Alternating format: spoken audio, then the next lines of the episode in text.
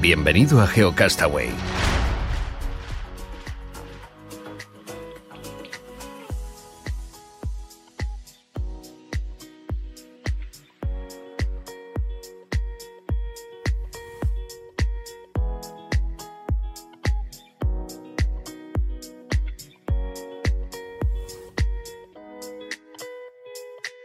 Muy bien, saludos genófobos del mundo. ¿Qué tal? Bienvenidos a esta emisión eh, por YouTube especial sobre bueno lo que está pasando en, en Islandia. Mm, Sabéis que pues todos estos fenómenos geológicos pues nos gusta hablarlos. Ya lo hicimos con el con bueno lo que pasó en La Palma, lo hicimos con los sismo, con el sismo de Marruecos y ahora tenemos un evento pues eh, que también estamos siguiendo muy atentamente porque bueno parece que va a haber una posible erupción de forma inminente en, en esta zona del suroeste de Islandia.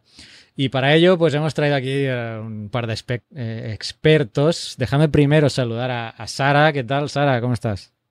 Hola, aquí deseando entrevistar a estos entrevistados de lujo, nuestros invitados, porque es un lujazo tenerles con nosotros. Nos hemos pillado un poco así a, a bote pronto, ¿eh? Hoy me ha escrito Sara, oye, tenemos que hablar de Islandia, que esto ya parece que es inminente la erupción y pues informar un poco de lo que está pasando, que se está hablando mucho y pues desde el, desde el punto de vista geológico pues puede ser interesante que nosotros tratemos también el tema. Y como os digo, pues tenemos por un lado a, a Itaisa Domínguez, eh, flamante nuevo director del IGN en Canarias, creo que hace recientemente además que que asumiste el cargo. Sí, sí, hace un par de meses nada más, o sea que estoy recién aterrizado, sí.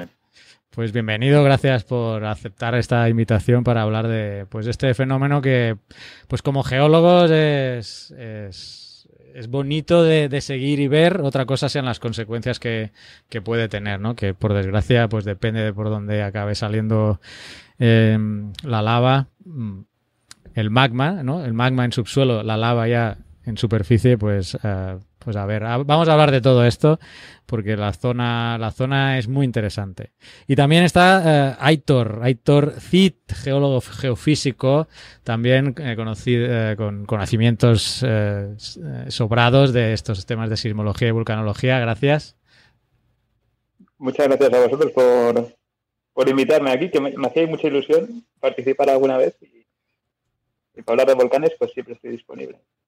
Perfecto, pues, pues bienvenidos. Eh, si queréis, yo tengo una primera, una primera introducción general. Eh, estamos hablando de que en la zona suroeste, ahí me corregí si doy algún dato mal, en la parte suroeste de Islandia, en la zona o península de Reykjanes, también me van a perdonar los islandeses porque las pronunciaciones en islandés, a veces he puesto el translator y de lo que yo entiendo que se pronuncia a lo que me dice el Google Translator va un abismo. Así que disculpad si pronuncio mal algunas palabras.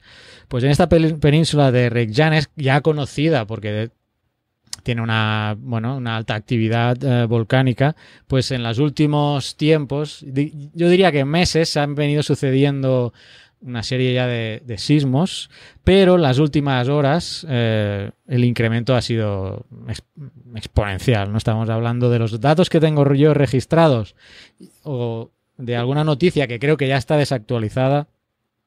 Mm, tengo como más de 1.400 sismos en las últimas 24 horas. ¿eh?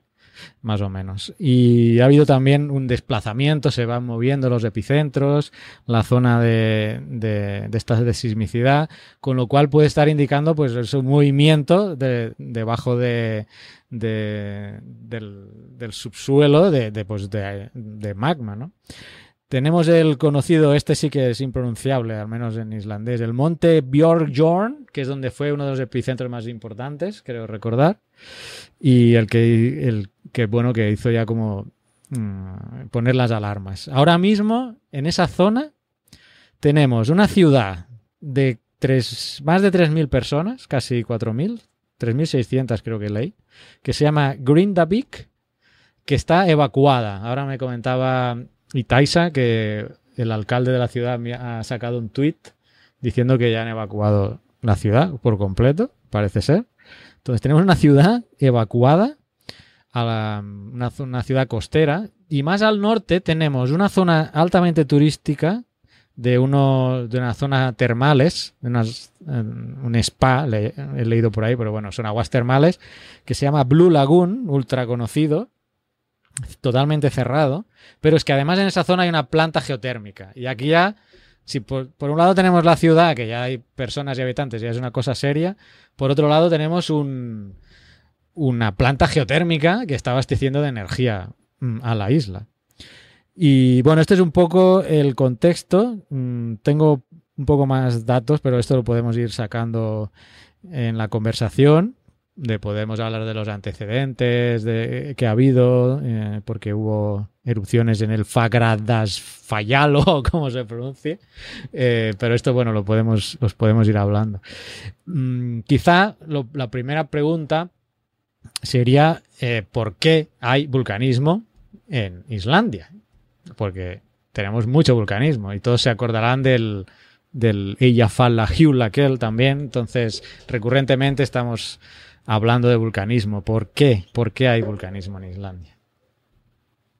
Pues, si quieres empiezo yo a comentar. Simplemente hay que pensar que mm, Islandia está situado en, en el borde de dos placas tectónicas. Es una zona de, digamos, borde divergente donde se está creando nueva corteza continuamente y forma parte de la dorsal atlántica. Es una dorsal que recorre de norte a sur el, el océano Atlántico. De prácticamente todos son volcanes submarinos, excepto algunas zonas como Azores o algunas islas en el sur que tienen eh, que han llegado a emerger. Islandia es un caso un poquito especial porque es una isla enorme eh, que se ha formado por una combinación de este borde de placa con una especie de punto caliente que hay en la zona que hace que se forme más magma. Al final, para tener erupciones volcánicas necesitas magma. ¿De dónde sale el magma? Pues hay varias maneras de sacarlo. Una de ellas es si tienes un componente de calor que viene del manto que eh, genera eh, pues esta, este volcanismo. ¿no? Y en este caso ahí se están separando las placas tectónicas y generando nuevos, eh, nueva corteza. Y en Islandia pues es más a lo bestia.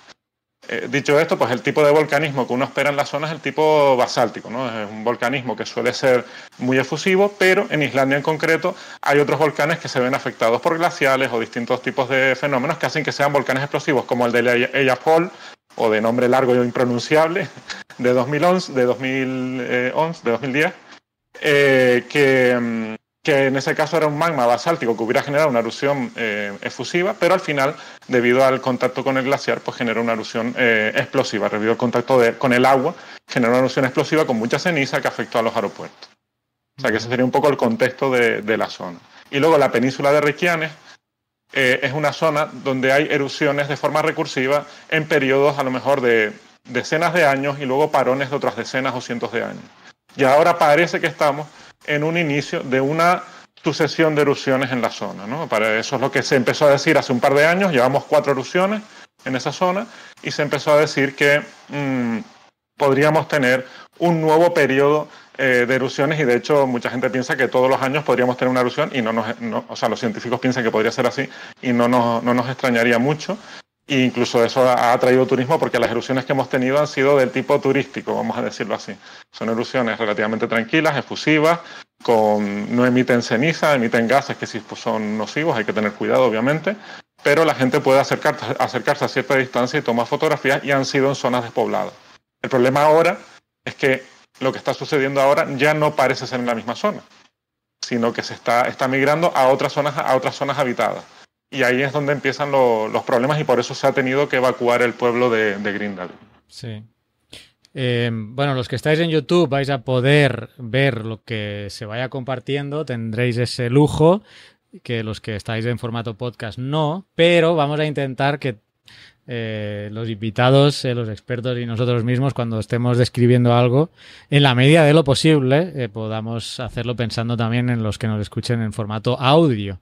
Cosa que hoy va a ser difícil, ya os aviso, porque vamos a ver o vamos a intentar ver la, la zona, porque ahora, por ejemplo, Itasa nos estaba hablando de esta zona de mm, Grindavik que está en la zona costera y estoy haciendo zoom y lo que mencionaba yo también es que tenemos esta ciudad eh, evacuada y más al norte, aquí se ve muy perfectamente la, geotérmica y el Blue Lagoon, que se ve también, eh, pues porque le llaman Blue Lagoon, ¿no? Aguas, agua, lago azul, que es esta zona de spa. Otra cosa que se ve muy bien en el Google Earth son las antiguas zonas de, emisión. Y, aquí quizás nos podrías aclarar un poco que, lo que acabas de decir, ¿no? Que, la diferencia con las otras es que se están desplazando, es, en otros lugares. Las anteriores eran más al este o más al oeste, que entiendo que son las del Fagradalsfall.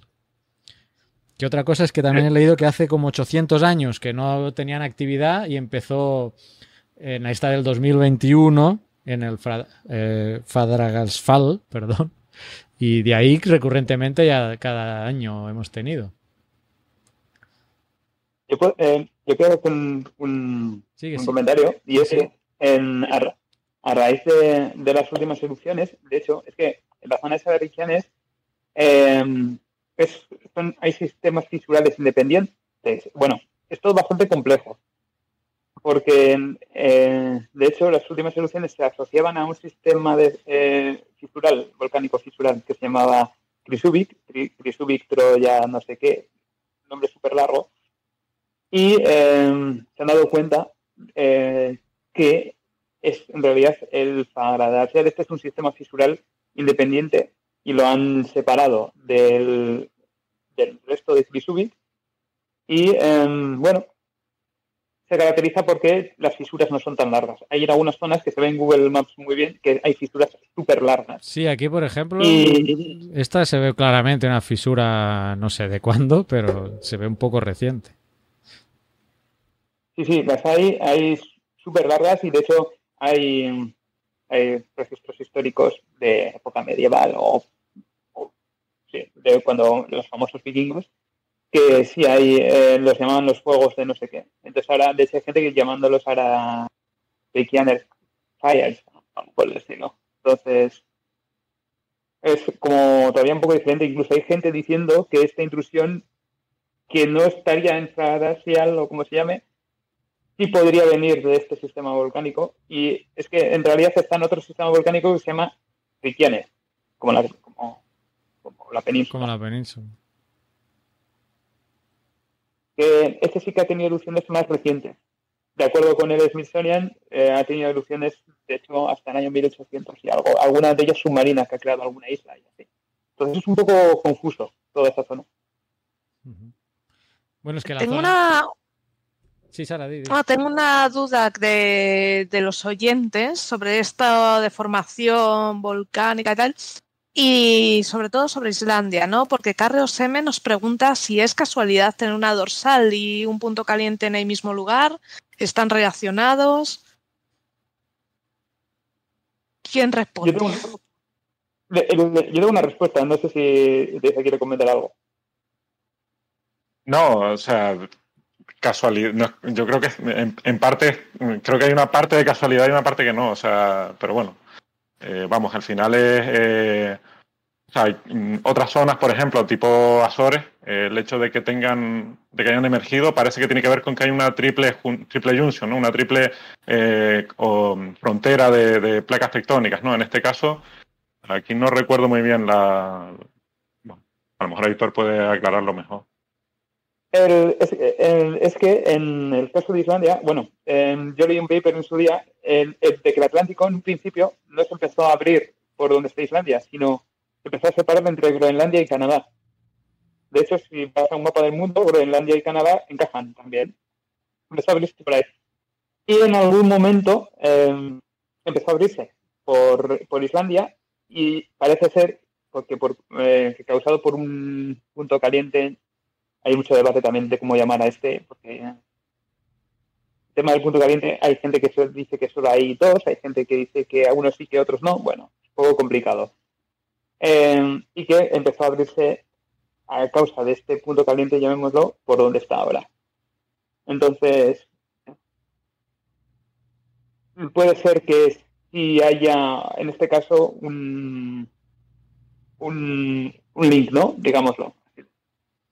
Pero el caso de Azores no conozco todo.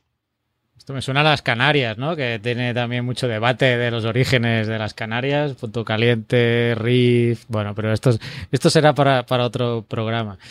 Mm, quizás podríamos hablar de eh, cómo saben que va a haber una erupción, ¿no? Eh, los terremotos no se pueden predecir, no se pueden predecir, pero tenemos la suerte de que los volcanes nos hablan, ¿no? Y nos comunican cosas. Entonces, quisiera que nos mencionarais, pues esto, qué, síntomas eh, emite la Tierra para saber y eh, ayudarnos a poder anticipar que puede haber eh, una erupción, erupción en, en, un lugar, ¿no? Y de paso, ya que lo he mencionado y voy a hacer spoiler, voy a ir compartiendo la ubicación de epicentros.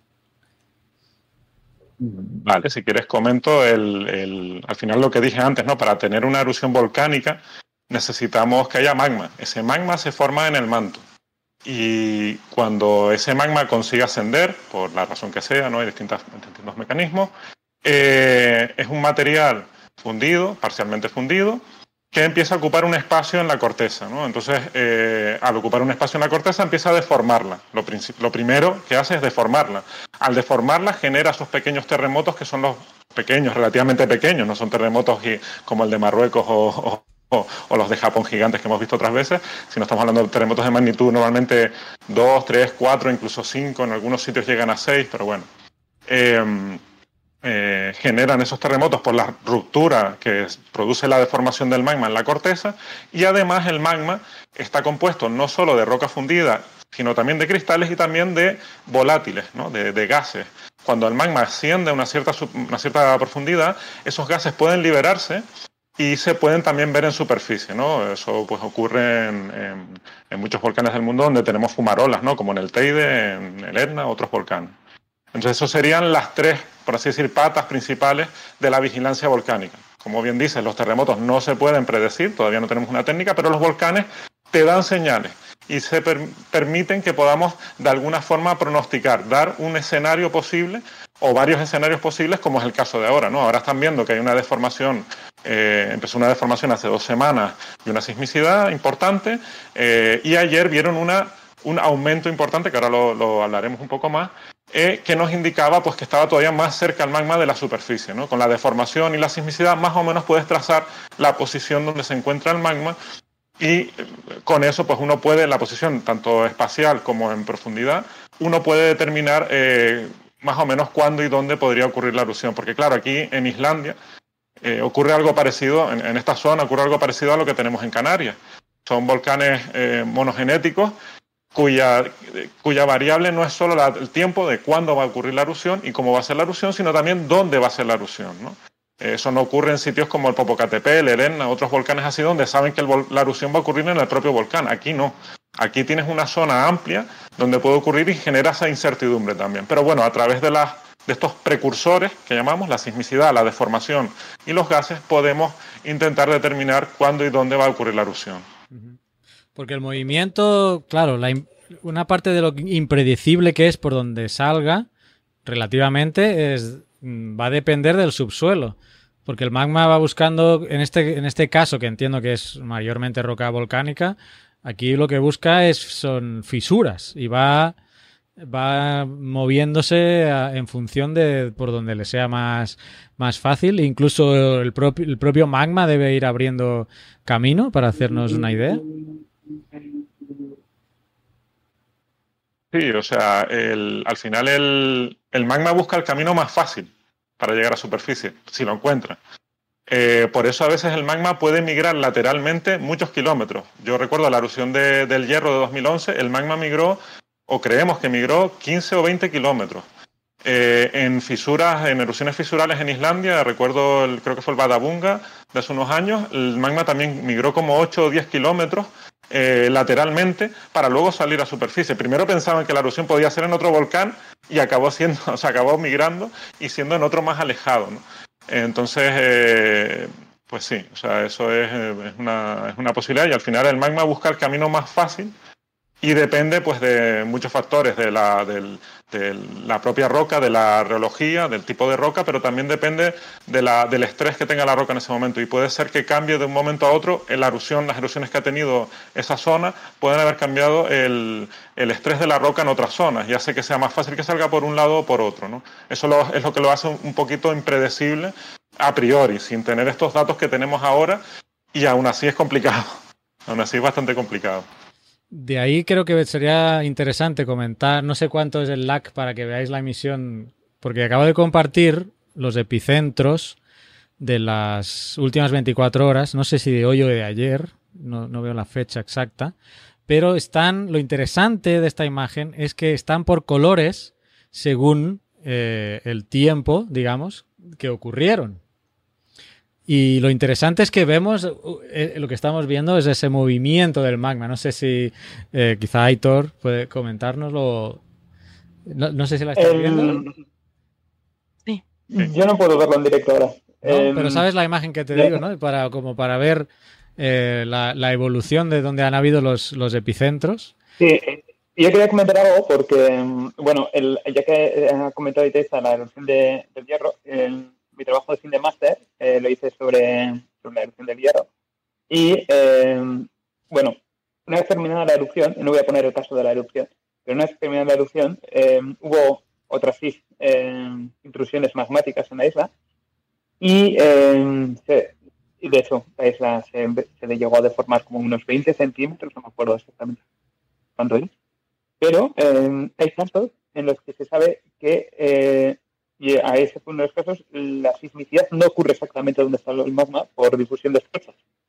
Entonces, eh, a veces hay que tener cuidado porque eh, la sismicidad puede estar migrando, en este caso, hacia el sur, pero no tiene por qué ser, estar relacionado con el movimiento del propio magma hacia el sur, sino puede ser, eh, imaginaos, una falla que hay ahí, que, que, por culpa de la deformación eh, pues esté saltando más hacia el sur pueden ser mil cosas. Entonces, como que a veces el, puede ser todo mucho más complejo.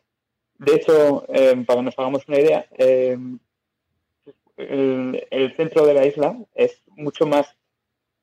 Hay, donde hay muchísimos volcanes más clásicos, como con los conos y tal, que conocemos, que, que no hay en esa zona, aquí son fisuras.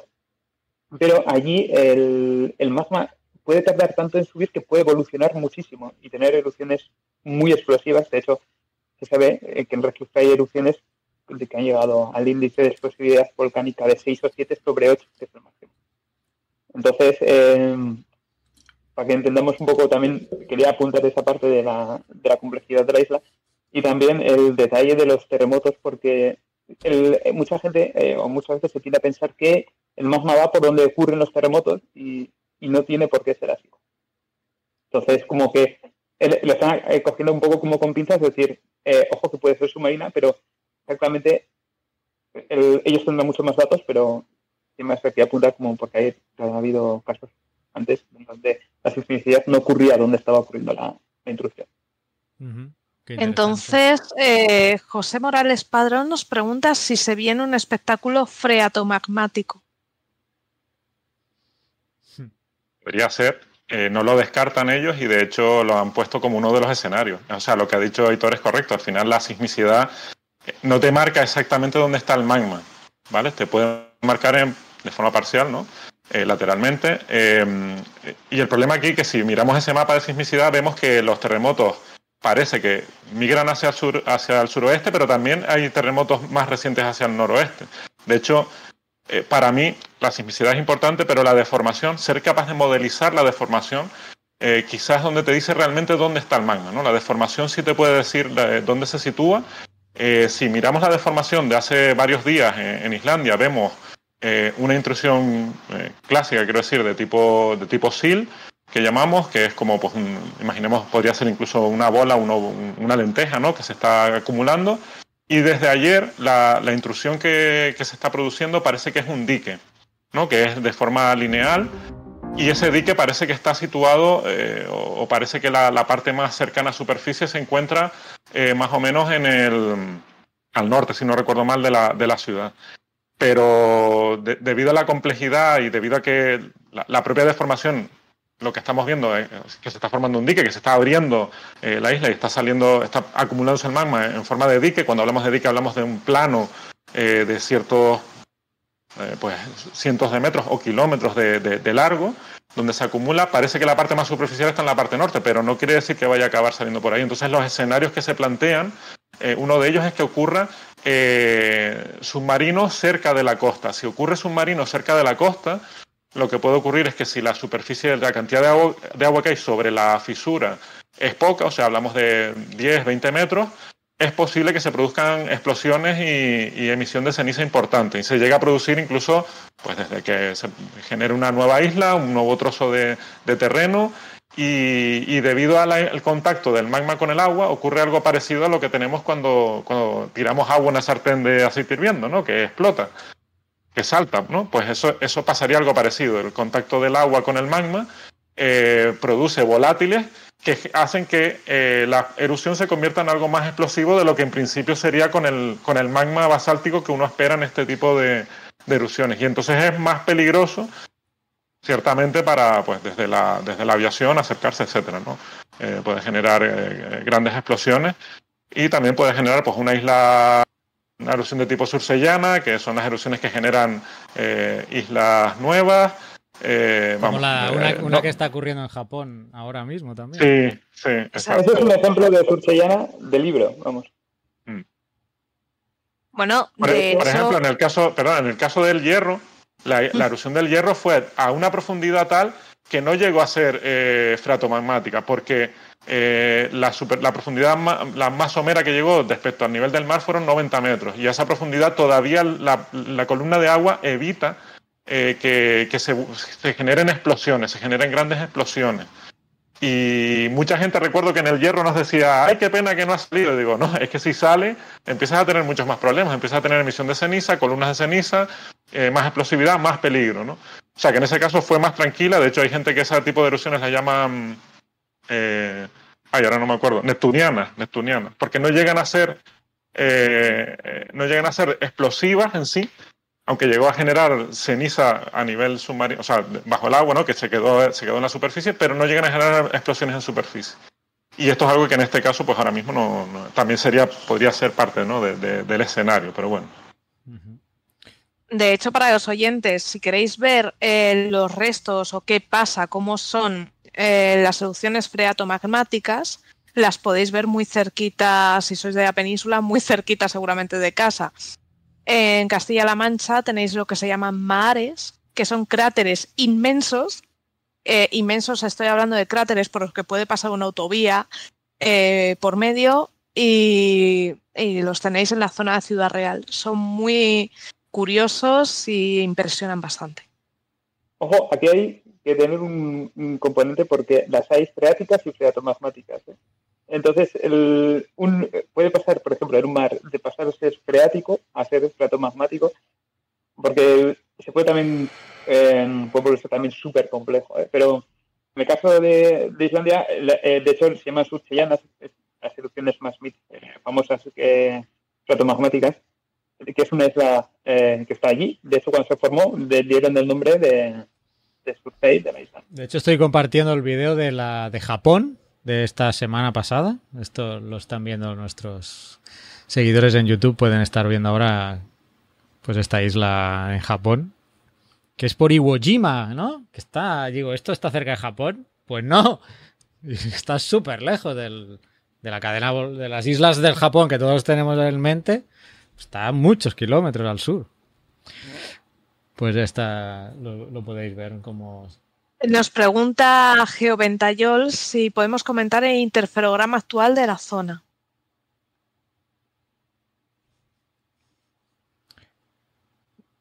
Sí, bueno, el, perdón. Eh, eh, eh, si, quieres comentar la tuya, no tengo ningún problema. No, no, simplemente el, último que hay es el de ayer. ¿no? Hay que pensar que, estamos hablando de un satélite que pasa cada, cada seis días, creo que es, ¿no? Por encima de. Me, mm. suena. Eh, y eh, toma, o sea, toma una imagen eh, de, radar y vuelve a tomar otra y las compara, ¿vale?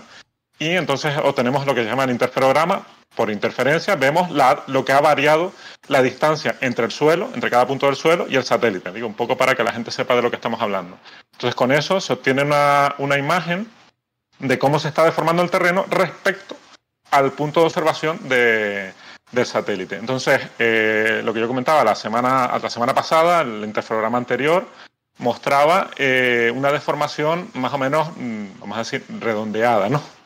Y ahora, ayer, el último interferograma de ayer, mostraba una deformación en la que se veía una parte, un lado, a un lado del dique se veía una deformación positiva y al otro lado del dique una deformación negativa. Por eso sabemos que es un dique, porque el satélite está situado eh, a la derecha, se podría decir, respecto a la imagen. No sé si tienes la imagen para ponerla, pero bueno, se ve bastante bien. A la, a la, derecha se vería una deformación positiva porque está acercándose al satélite y a la izquierda una deformación negativa. Eso significa que es como si la Tierra se estuviera abriendo, que es lo que está haciendo, ¿no?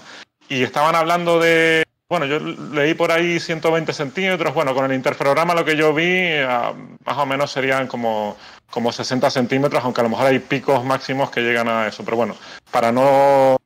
Los datos oficiales no sé si los había ya, pero eh, se, se, llegaba a deformar, eh, pero vamos, se ha, se ha, llegado a deformar decenas de centímetros, lo cual es una burrada, la verdad. No sé si la, para... Aitor compartiste tú, el uno puede ser. Yo, yo, la compartí en el, en, mi, en el hilo que enseñaste antes, está por ahí, me suena. Está. Bueno, tengo una Creo que yo Aitor, puse, no sé si esta. Bueno, acaba, la que sea, sí, sí, YouTube me acaba de dar un warning por poner la erupción eh, sursellana de Japón, eh, cuidado. O sea que. ¡Wow! Sí, sí. El, yo quiero dar una noticia porque acaban de actualizar, me han dicho, la página web de los islandeses y el magma estaría a 800 metros. O sea, ha ascendido. Creen que estaría a 800 metros. Bueno, yo tengo la cámara en directo aquí y se ve todo oscuro. La cámara de, de Grindavik. De momento no veo lava. A no ser que no esté apuntando al lugar correcto, pero de momento está todo negro. Y este es el interferograma que comentabais. Que no sé si mm, ibais a comentar algo más sobre, sobre esto. Bueno, yo iba a comentar que, que, la deformación que se ve es muchísima comparado con las. Eh, yo me acuerdo de, los de las anteriores erupciones y no se deformaba tanta tierra ni de cerca. El, entonces, lo que da a pensar que hay algo bastante. Bueno, de hecho, ya hay geólogos islandeses comentando que la, cantidad de magma ascendiendo por el dique eh, debería ser muy grande comparado con las anteriores soluciones que ha habido. Y que, bueno, eh, de hecho ha habido, uno de los islandeses ha dicho que podría parecerse más la erupción a la del Bardarbunga, que ha, ha comentado antes Itaiza, que a las anteriores que ha habido. Eh, entonces, bueno, en aquella en aquella ocasión la cantidad de lava que se emitió fue enorme. De hecho, yo soy de Vizcaya, pues el, el tamaño no se quedaba tan lejos. Era el tamaño. De hecho, era una de las preguntas, bueno. creo que Mario había hecho, que, que diferenciaba esta erupción de, porque de las anteriores. Ya hemos mencionado que desde el 2021 ha estado bastante activa la, la zona, ¿no? De hecho, en, esta zona donde está ocurriendo ahora, eh, ha habido ya más intrusiones que se han quedado a mucha profundidad en, en modo SIR, como estaba antes, que, que, habían llegado hasta un punto, había deformado el terreno, pero no habían seguido ascendiendo. Y esta es como la quinta en, esta zona que ha habido, pero eh, incluso hubo antes de, la erupción de, de 2021. Eh, vamos, mucha casualidad me parece en, en, lo que al tiempo se refiere geológico, que coincidan todas las intrusiones en esta zona y que no tengan un, un componente en común. Uh -huh. Sí, obviamente eso cuando estudien el, los productos podrán verlo, porque seguramente el magma que se esté formando por debajo venga de zonas parecidas, lo que pasa es que se esté, esté ocupando distintos espacios, ¿no? Eso es lo que podría estar, podría estar pasando. Pero sí, sí, el, el, interferograma, de hecho, lo que estás enseñando del interferograma, que es un poco más difícil de ver que la deformación en sí, de aquí se saca la deformación, eh, se ven los distintos, cada, cada, cada línea que se ven colores, que vuelven a los colores arcoíris y vuelven, a, vuelven atrás, ¿no? Es como una interferencia, un, dos pi de interferencia. O sea, es una locura la cantidad de, de veces de interferencias que se están, que se están viendo ahí, por eso se ven eh, no sé si eran eso, eh, entre 30 centímetros por un lado y 40 por otro, ¿no? que es una, es una burrada. Normalmente esto está pensado para venir o realmente se usa para medir deformaciones del orden del centímetro, ¿no? Es lo que, o incluso menos, ¿no? Y aquí estamos viendo muy clara, ¿no? La deformación es muy clara y estas imágenes son espectaculares porque te dan una idea de la deformación eh, eh, en dos dimensiones, cosa que otro tipo de instrumentos no te la pueden dar tan clara. Eh, y aquí te da una imagen de la deformación brutal, ¿no? Que te, te, da una información muy importante. Sí. De hecho, a raíz de estas imágenes que impresionan bastante, ¿no? Mucha gente preguntaba si era peligroso viajar. Hay gente que, por ejemplo, tenemos un oyente que tiene el lunes, Juan mil, el lunes tiene un viaje a Islandia y pregunta si puede, si hay algún peligro, si hay algo, pero es que Islandia es muy grande, entonces no. Eh, yo creo que eh, también es eso. El miedo que nos da. Sí, a ver, en principio el tipo de erupción que, se genera no, no es... A ver, no, no, el, peligro que puede haber es que te cierren el aeropuerto por la ceniza o lo que sea, ¿no? Si fuera una erupción súper gigante puede ser un problema. En principio no debería haber grandes problemas para aterrizar y, y, si hay que volver a irse, pues irse, ¿no? En principio lo que no hay que hacer ahora mismo es acercarse a la zona donde puede ocurrir la erupción, que es lo que han dicho las autoridades. Esto no es una erupción de las turísticas de la de los otros años, que aún así eran peligrosas porque no se conocía el punto exacto y podía salir en la zona donde estuvieran, yo me acuerdo del año pasado mismo, no sé si fue la del año pasado o fue este año, la gente esperando en la ladera de, una montaña que saliera con los drones, ¿no? Para tomar las imágenes de entrada y eso es peligroso. Pero esta, esta es más peligrosa porque realmente no saben eh, no saben qué, esperar, si puede ser una fisura más grande y dónde va a salir. Entonces ahora mismo lo que si uno va allí, lo que no hay que hacer es acercarse hasta que las autoridades lo permitan. Eh, obviamente al, campo no le puedes poner puertas y la gente va a acercarse, pero si la gente va a Islandia lo que no debe hacer es acercarse hasta que no sea, hasta que nos digan que es seguro, que seguro acercarse a la erupción. Pero en, en, general lo que has dicho, ¿no? La isla es muy grande y no tendría que haber mayor problema, aunque es verdad que el aeropuerto principal de Reykjavik está allí cerca, pero en principio no han dicho, no han dicho nada de que pueda, bueno, obviamente hay un aviso amarillo, porque siempre que va a haber una erupción lanzan el aviso, pero en principio estas erupciones, si no, si son en tierra, no deberían generar ceniza, que es lo que podría afectar a, la, a, la aviación, ¿no? El, el la Julia cerró el aeropuerto varios días recuerdo. lo que pasa es que hay, bueno, yo he hablado con geólogos y tal, que comentan que, a ver, era, es que es cierto que era como la primera vez que Europa se enfrentaba a una situación así y hubo, hubo bastante caos. La verdad, de hecho, a raíz de aquello, como que hubo mucha gente, de hecho, me pilló viniendo de, Tenerife, de viaje de, estudios, era yo muy jovencito, eh, venía de viaje de estudios de Tenerife y, tuve que aterrizar en Madrid porque cerraron el aeropuerto de Bilbao. Pero sí es cierto que la nube del volcán este, que nadie sabe muy bien cómo se llama, eh, hay gente, hay, eh, hay gente de vulcanólogos y tal que comentan que sí era, sí se podía volar por encima. Lo que pasa es que, claro, eh, nadie estaba preparado para gestionar una historia de este estilo y yo creo que en el fondo seguimos sin estarlo, porque en algún momento va a volver a ocurrir igual en un volcán islandés o en una erupción un poco más fuerte, pues por ejemplo del Vesubio, un volcán en... y va a volver a haber caos. Vamos. Mm. a ver, el problema con esta erupción además se dieron varias circunstancias.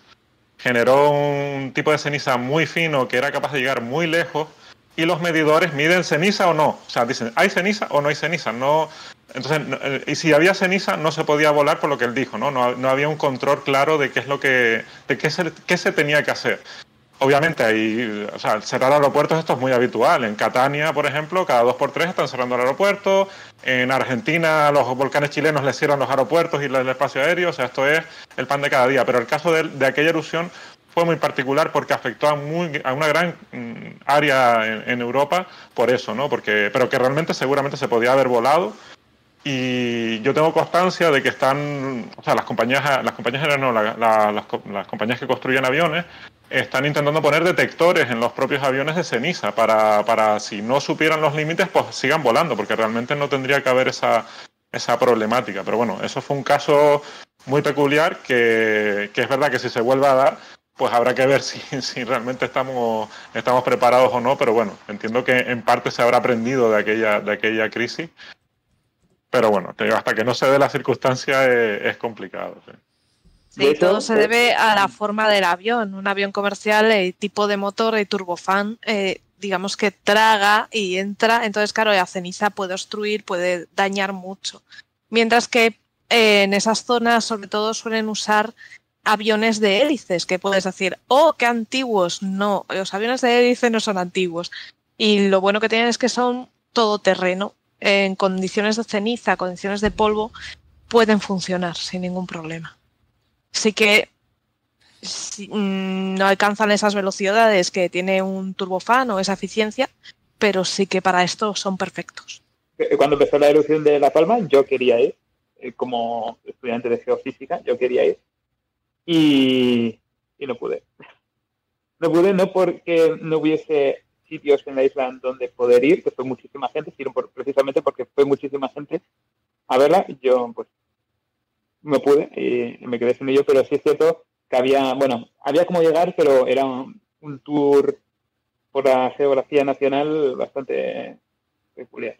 Sobre todo estando yo en Granada, pero bueno, además se cerró el aeropuerto muchos días. Yo tuve que muchas veces ir en barco. El barco iba lleno. Yo nunca había visto un, barco fuera de, ciertas épocas concretas, ¿no? Tan lleno de gente. Y, el problema también era el alojamiento, obviamente, ¿no? Para, la gente que intentaba ir era, era el problema. Pero bueno, por lo menos los billetes de avión en sí no, no los subieron de precio que yo sepa, ¿no? No, no, no hubo esa historia. Aquí en Islandia es que los últimos tres años se ha convertido en un foco de turismo, ¿no? y de gente con su dron. O sea, allí la verdad es que me, sorprende. No sé si hay algún tipo de control en ese sentido. Me imagino que sí, que lo tiene que haber. Pero sí, era una locura. mucha gente iba, iba porque querían grabarlo, ¿no? Y, porque realmente las erupciones que estaban ocurriendo no, no eran problemáticas. Pero yo digo, yo a esta ni siquiera, vamos, como científico, obviamente, si me invitaran porque quisieran que fuera lo que sea, obviamente sí, pero que como curiosidad yo no, no, iría por lo menos hasta que no supiera qué, eh, qué es lo que va a pasar, porque eh, es que puede ser mm, bastante problemática y a lo mejor vas para nada, ¿no? Porque no vas a poder acercarte, porque va a ser una erupción, puede ser una erupción peligrosa, ¿no? Depende de lo que ocurra, o no. Entonces hay gente que se arriesga, bueno, pues... ojalá sea en un sitio apartado como las anteriores, en el que no haya ningún problema, la lava pues fluya por algún valle o por lo que sea, y, ya está. Pero, eh, claro, es que este, viendo el, la alineación de los terremotos, es posible que el, dique, que el dique que esté incluyendo tenga eh, 10 kilómetros o más de 10 kilómetros. Entonces, visto, visto en Google Maps las fisuras que hay eruptivas que son de 10 kilómetros fácil, claro, no puedes, porque puede atravesar, por ejemplo, la ciudad de, de Grindavik, la puede atravesar fácil, y, entonces, eh, si está a 800 metros, como dicen, acaban de decir los islandeses, pues yo creo que es cuestión de tiempo saberlo ya dónde va a ocurrir. 800 metros es muy poco. Eh, sobre el tema de la profundidad, eh, nuestro oyente José Morales tiene una duda que es, ¿esa profundidad relativa del magma cómo se estudia? ¿Por profundidad de hipocentros o análisis de ondas sísmicas? Por deformación. O sea, ellos los están obteniendo por, estudio de formación, imagino que estarán usando los GPS, porque obviamente de, o, sea, una forma de medir deformaciones, aparte de con satélite, es usando GNSS, que es la, la, eh, la, forma general de hablar del GPS que todo el mundo conoce el móvil. GPS es la marca americana. Y, con GPS, pues me imagino que estarán determinando la, posición de, de la evolución de la posición del magma eh, en cada momento, cosa que no es nada fácil porque depende de muchos factores, o sea, eso tendrá un margen de error, pero 800 metros es que no es nada, o sea, 800 metros, yo no me creo que esté 800 metros y no salga, por ejemplo, porque es que 800 metros es nada ya, o sea, eso no, no, no, es, no, es, no es suficiente material el que hay encima para parar un, una intrusión magmática, me, parece, me parecería difícil, la verdad, pero bueno, vamos a ver qué, qué, qué ocurre. De hecho, estoy aquí retomando la lectura de lo que han comunicado y dicen que, eh, bueno, que el dique tendría 15 kilómetros de largo. 15. Ya están afinando, ¿no? Esto al inicio de la emisión del directo no, no teníamos estos datos, ¿eh? De hecho, estoy compartiendo, arriesgándome a que nos corten la emisión, mm. pero con un pequeño truco que no voy a desvelar, pero voy a estar pendiente por si acaso. ¿Qué vas a decir, Sara? Y luego tengo una pregunta. No, que Mario, Mario Inoportuno nos pregunta si esta deformación puede llegar a reactivar los sistemas de fracturas y que se produzcan salidas múltiples de lava.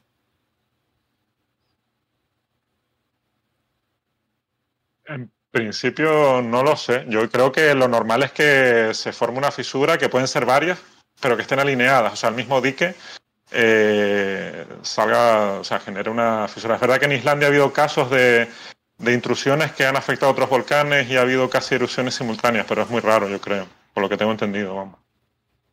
sí, es cierto que de hecho en la última, en la de este año, o sea, como que la fisura estaba segmentada, ¿no? Como saltaba en trozos. Entonces, como que, bueno, sí, al final luego se acaba, se acaba uniendo tal, pero bueno, como que son pequeñas fracturas separadas. Pero al final es como si fuese una. Sí, sí pueden saltar terremotos por la deformación, por la difusión de los esfuerzos. Pero de ahí a que, bueno, sí es cierto que comentan que, bueno, la primera erupción de 2021 tardó tardó bastante tiempo, la sismicidad estuvo mucho tiempo y se, y se cree, bueno, después en las dos siguientes la actividad sísmica no ha sido comparable a la primera porque se cree que ya la primera había fracturado, había generado fracturas en la corteza y al magma que subió después, en las siguientes erupciones, no le resultó tan difícil llegar Entonces, pues bueno, es posible que el, sí que este, esta, si, se da la erupción, esta intrusión genere eh, unas fracturas en la, en la, corteza que puede que en un futuro pueda dar, pueda ayudar a, que otras intrusiones lleguen más fácil, por ejemplo. Estoy compartiendo en YouTube imágenes de, del Blue Lagoon, ah, la zona geotérmica, el pueblo. De momento no me dice nada YouTube, así que lo dejaré un ratito más. Eh, ¿Y Taisa estaba comentando algo? No, simplemente que, lo que sí puede hacer a lo mejor es afectar a las futuras erupciones y a lo mejor esto que está pasando ahora tiene que ver con eso, ¿no? Con lo que ha cambiado el campo de esfuerzos en la corteza. Y si me gustaría comentar si, o sea, claro, estamos hablando de que el dique es de 15 kilómetros, o sea, si la erupción tuviera una fisura, o sea, fuera una fisura de, varios kilómetros, incluso de 10 kilómetros o algo así, sería una locura. Ya estaríamos hablando de una cantidad de, de material que tendría que salir muy importante. Y un ejemplo de una erupción así, que, que es un ejemplo muy, muy bestia, fue la erupción del Laki del siglo XVIII, que ahí el problema ya no era, ya no era, obviamente no había ceniza, las coladas de lava fueron impresionantes, pero el, mayor problema fue la salida de gas, la cantidad de gas que salió. Y esto es verdad que sí podría ser un problema en, en la ciudad de, de, Reykjavik, que está relativamente cerca, o en las ciudades que estén relativamente cerca, si hubiera realmente una erupción muy masiva con una, con un, con una fisura eh, de, varios kilómetros, ¿no? Porque lo normal es que las erupciones fisuradas y las que hemos visto en este caso, en, esta, en, estos, en estos últimos años en la zona, eran fisuras relativamente pequeñas, de cientos de metros, que acaban formando un cono principal por donde sale el material eh, y, ya no hay, estamos hablando de, cantidades y de, cantidad de material por, por día relativamente pequeño, pero si la fisura es muy grande y la cantidad de material es muy grande, el problema principal son, son los gases, el dióxido de azufre, que, sí que puede ser eh, peligroso, ¿no? Para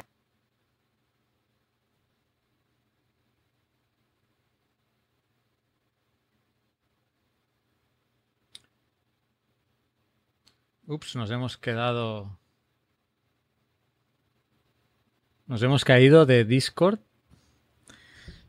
Em, se ha cerrado Discord. Pero estamos en directo todavía.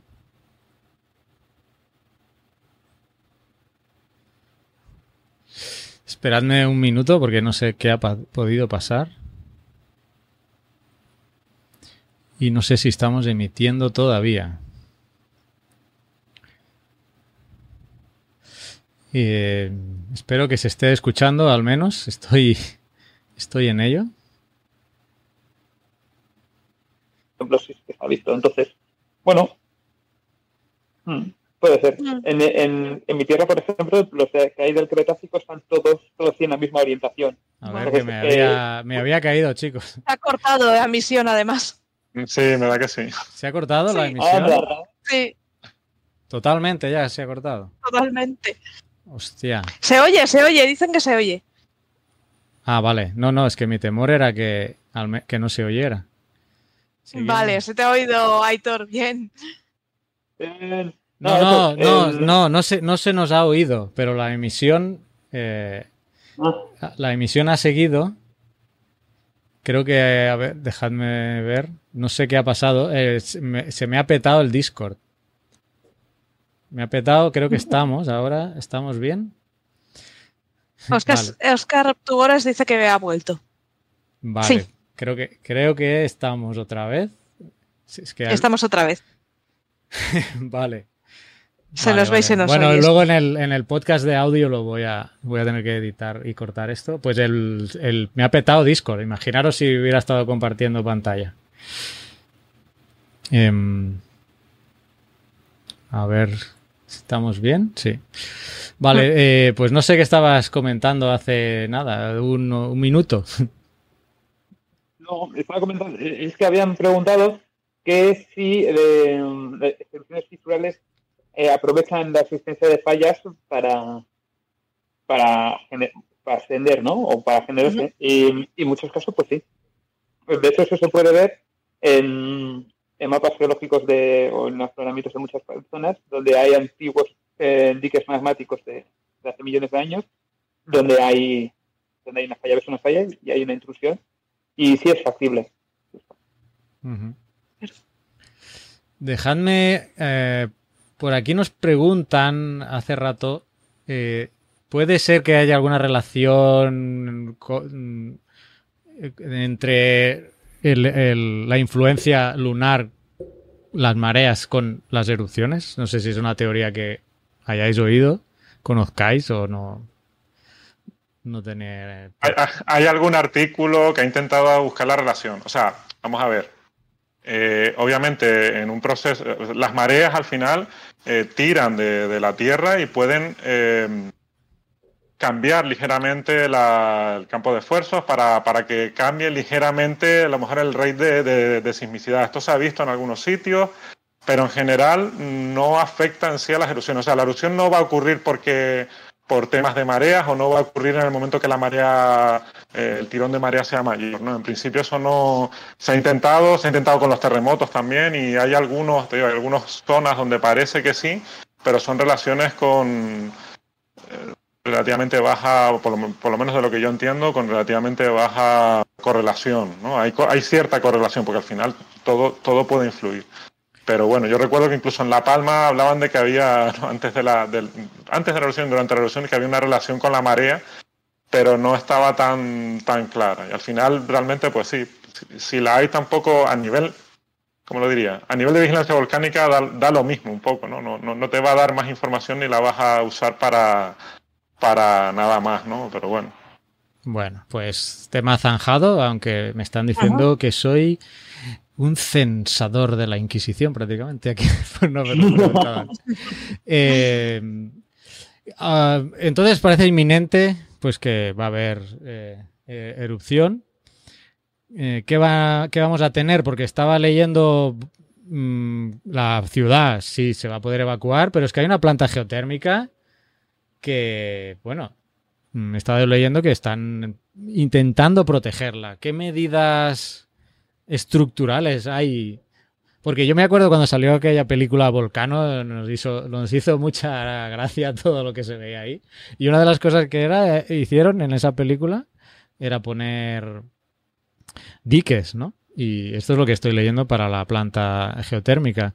Eh, ¿qué, medidas estructurales se pueden establecer? Es algo que ya se ha probado ¿eh? en las últimas erupciones. Las últimas erupciones eh, anduvieron poniendo que es, una especie de barreras y tal, para redirigir ciertas coladas de lava. Hay algunas, algunas les falló porque o colapsaron o pasaron por encima las coladas de lava, pero otras sí que tuvieron una función de redirigir hacia ciertos valles las coladas de lava para que no afectasen, por ejemplo, a, tobillas, carreteras, etcétera.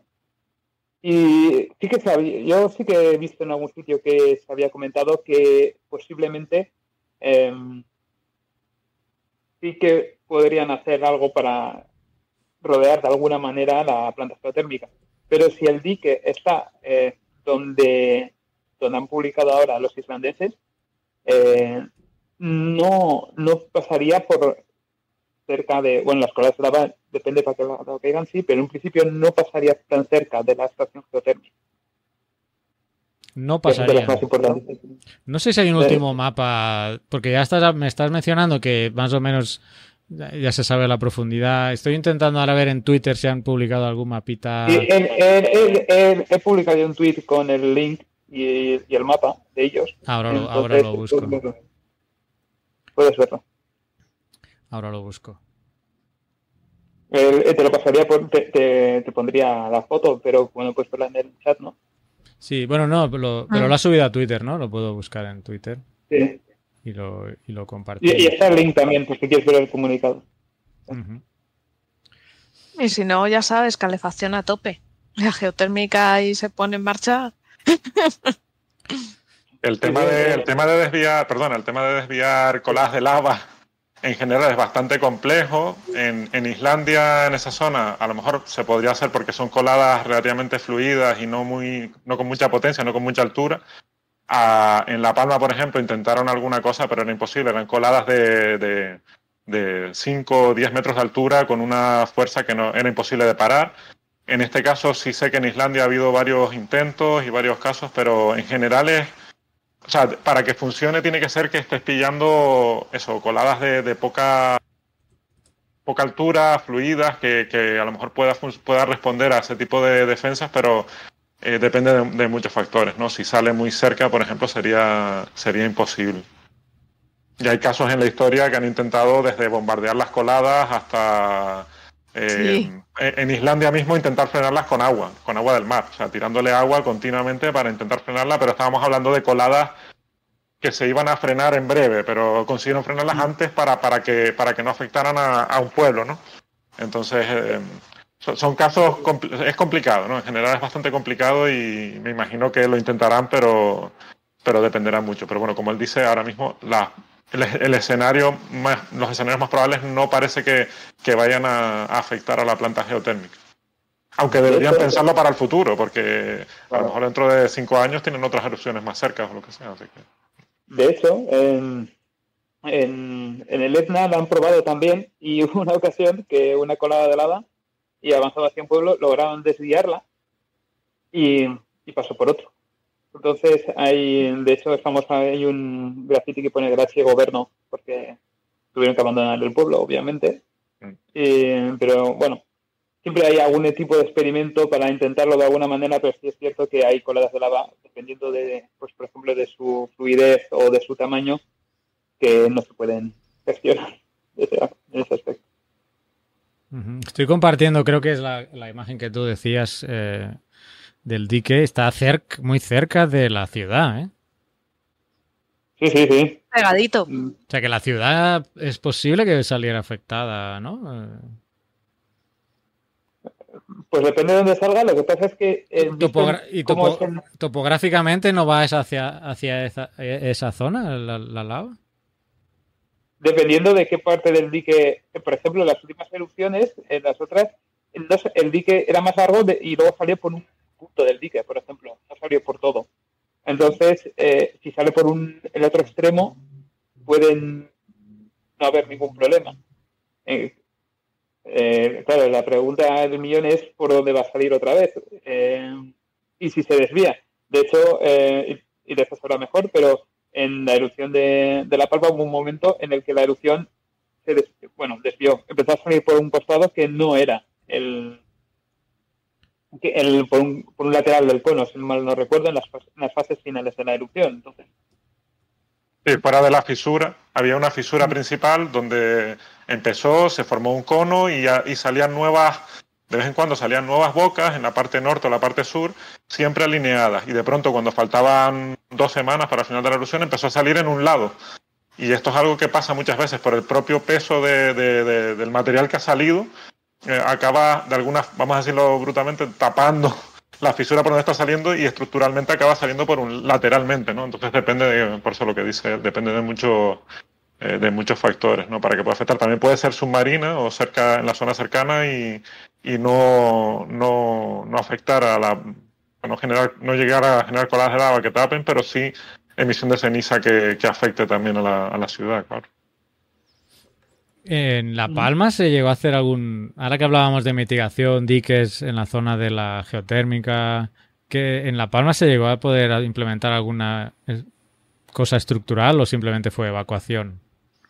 Se intentó en un momento dado, pero desistieron enseguida, porque, bueno, en los primeros días eh, la, la lava empezó a llegar al pueblo de Todoque, que quedó totalmente sepultado y al principio intentaron pararlo, ¿no? Eh, pero que bueno, estábamos hablando, como decía, de coladas de lava de alturas de 5, 7, 8 metros. O sea, es, algo que es imparable por el humano. O sea, no, tendrías que tener unas estructuras tan grandes que no, no daría tiempo a hacerlas, ¿no? Entonces, no, no, básicamente era evacuación y había un mapa de, un, escenario de, peligrosidad de coladas de lava que se hizo el primer día, el día 1 de la erupción, eh, y teniendo en cuenta el punto origen de la erupción y prácticamente se cumplió entero el, escenario que se, que se planteó, ¿no? aunque era un escenario probabilístico, que no quería decir que se fuera a cumplir entero, pues prácticamente todas las zonas de alta probabilidad fueron, fueron cubiertas por coladas de lava y eso, al final eso es lo que, lo que sirvió a las autoridades para evacuar las zonas eh, que pudieran verse afectadas. Eh, una cosa, voy a tener que quitar los auriculares porque se me están quedando sin batería. Ah, vale. Ah, está bien. Entonces, intentaré que no hacer ningún ruido hay para que regresar al, Hay que regresar al alámbrico. sí, sí, sí. Encima luego tengo que coger un autobús de una hora casi y no tengo batería. Vaya. Ay, pobre. Bueno, en realidad, no sé mm, si hay alguna pregunta más, em, algún tema. Hay una de José Morales Padrón para ambos, que vamos a, en general para los geólogos, que es muy buena y es cómo se llama como profesionales el hecho de que cada vez que hay algún episodio volcánico, todo el mundo en redes y en todos los medios se crea vulcanólogo. Aitor se troncha.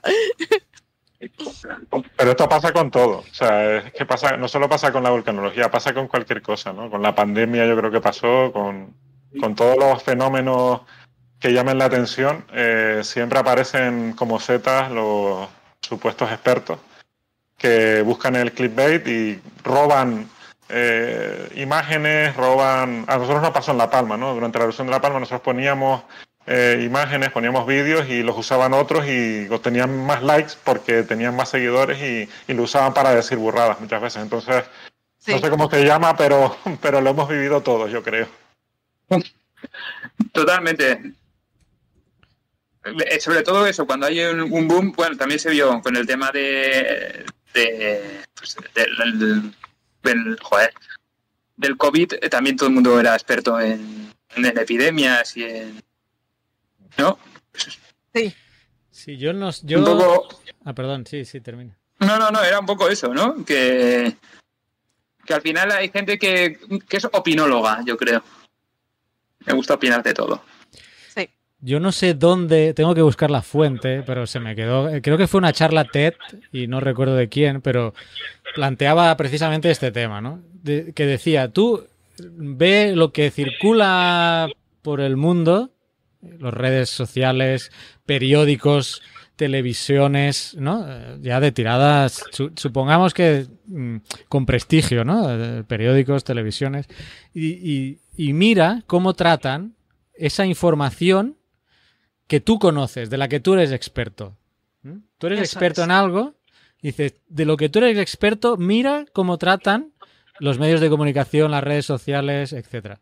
Y vas a ver que hay que muchas veces dicen cosas medio verdades, cosas que se pueden matizar. Un ejemplo muy claro, cuando hablan de ha habido un terremoto de 5 grados en la escala Richter.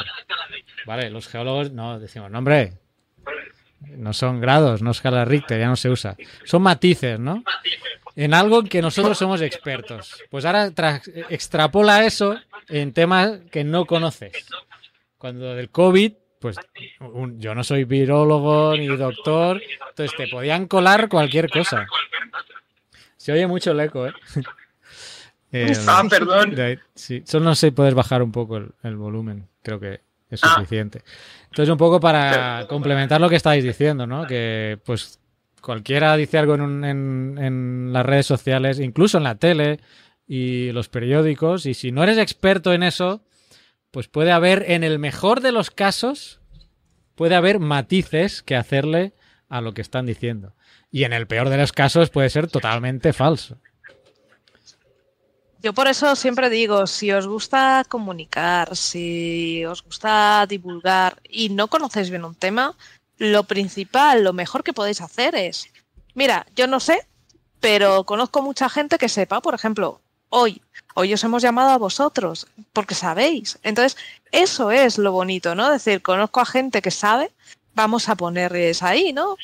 Y así la gente es, sabes que le va a llegar una información veraz y buena no ponerte tú porque quieres chupar cámara y ganar likes. Eso es absurdo, porque al final es contraproducente. Al final lo que consigues es desinformar.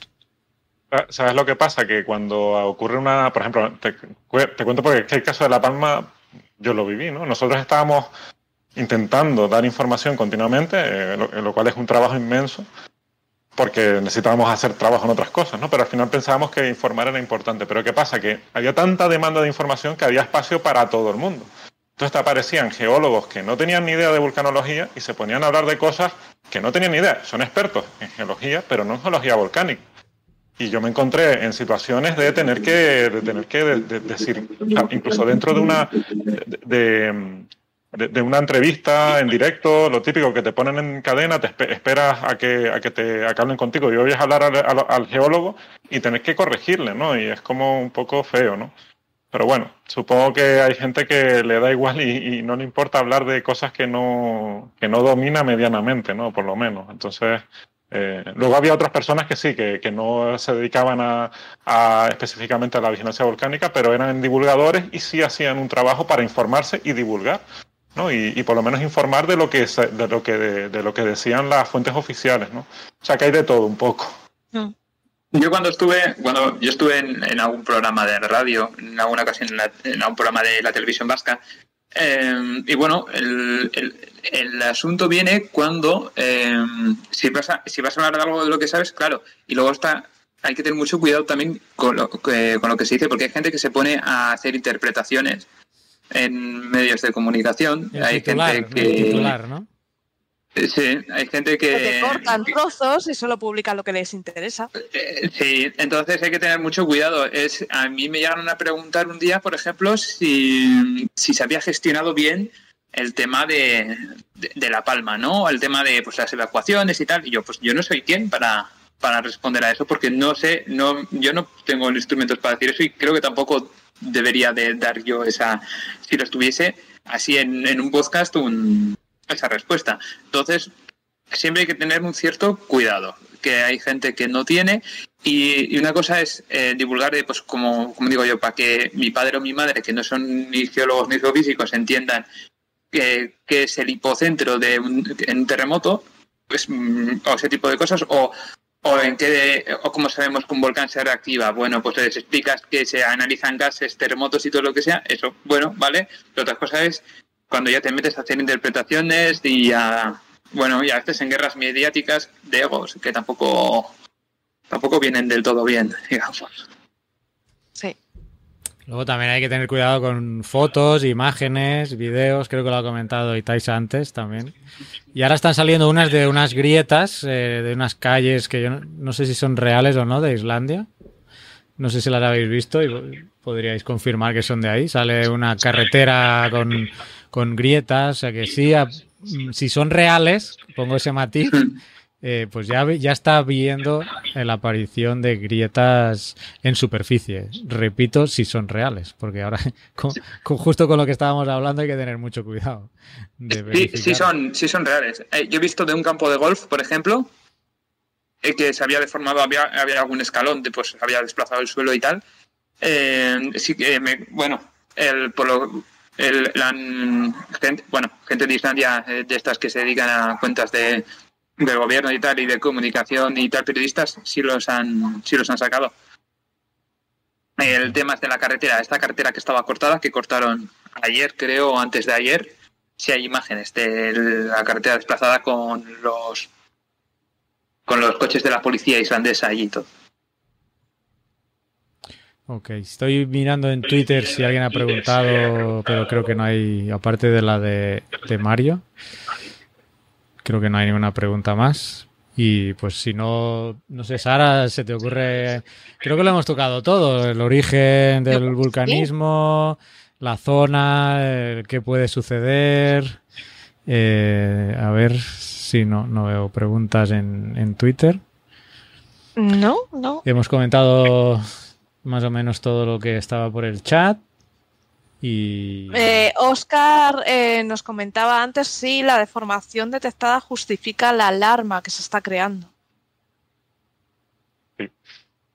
sí. O sea, la alarma, alarma no, o sea, la, precaución que está teniendo el gobierno y las autoridades para evacuar a esa zona.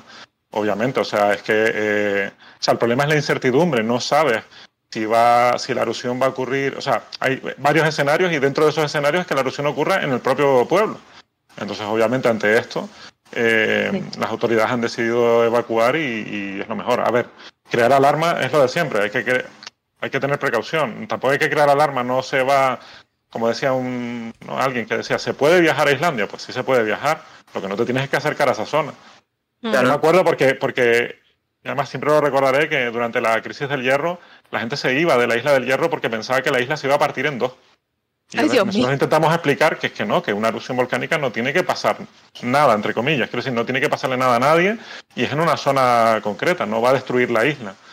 Eh, pero bueno, por eso que es que ahí, eh, ahí están los dos, los dos lados, ¿no? El, tampoco hay que dejar que no va a pasar nada, pero tampoco hay que crear una alarma innecesaria, como nos ha pasado muchas veces en, eh, aquí en Canarias y seguro que ha pasado en otras partes del mundo donde deben tener esa misma problemática, ¿no? Que cualquier información se sobredimensiona, se, se, se, considera que, que, que, va a haber una erupción. Yo que sé, hay cinco terremotos en Tenerife y la gente ya está diciendo que va a haber una erupción en Tenerife. Pues eso no funciona así.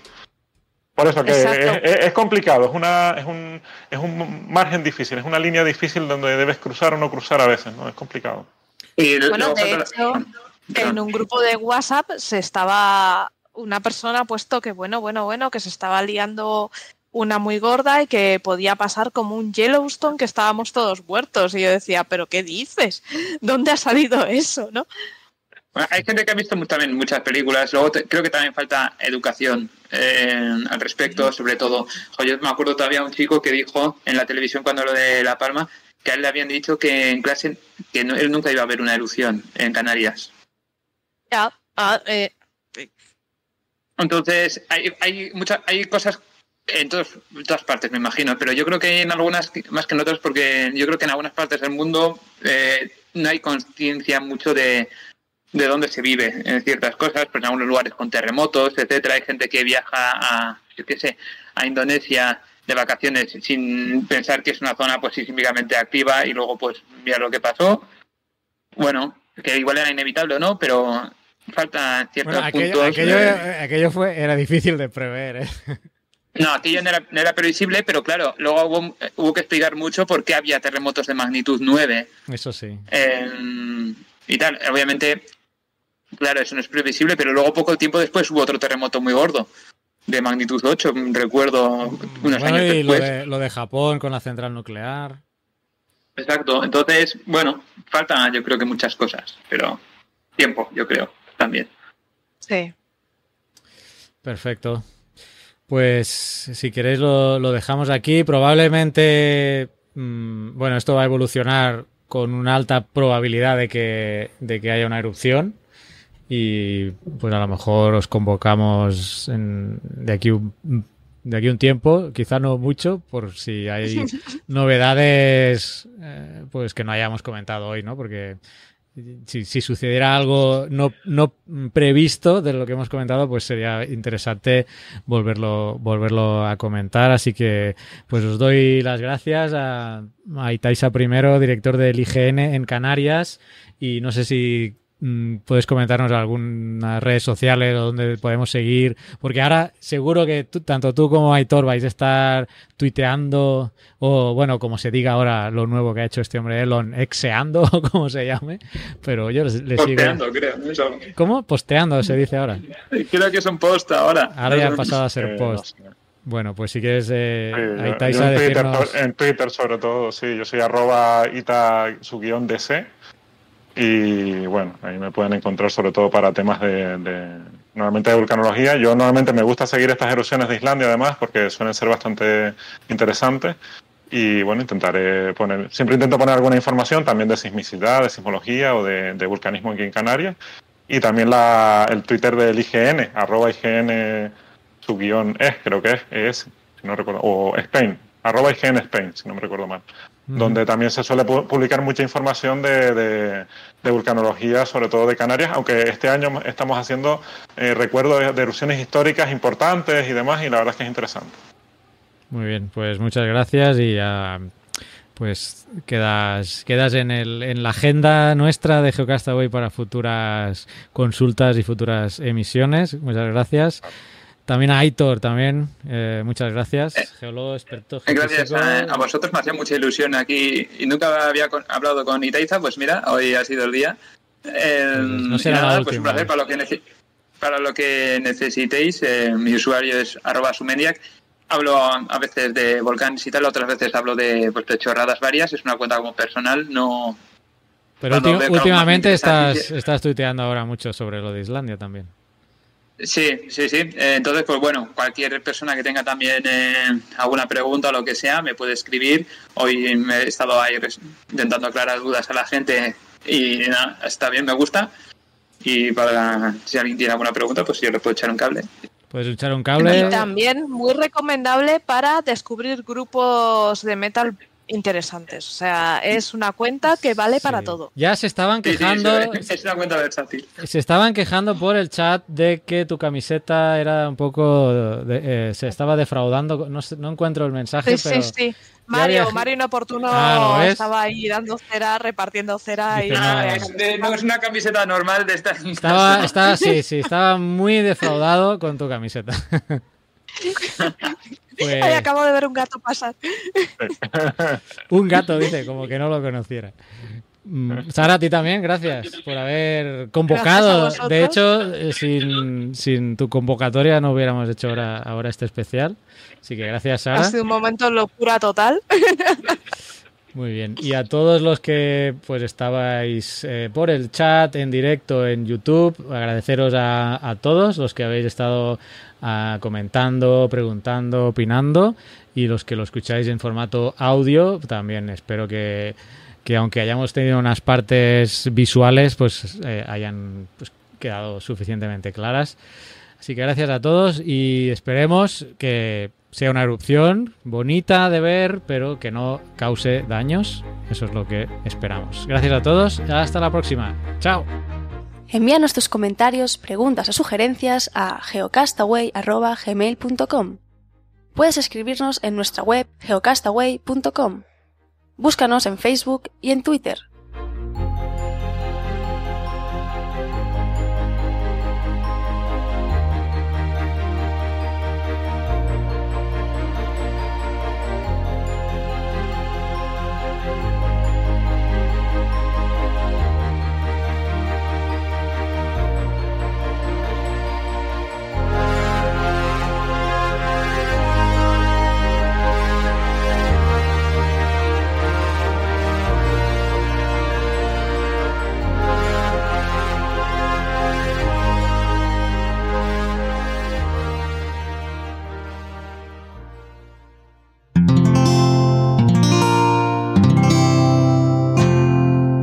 Puedes escuchar más capítulos de este podcast y de todos los que pertenecen a la comunidad Cuonda en cuonda.com.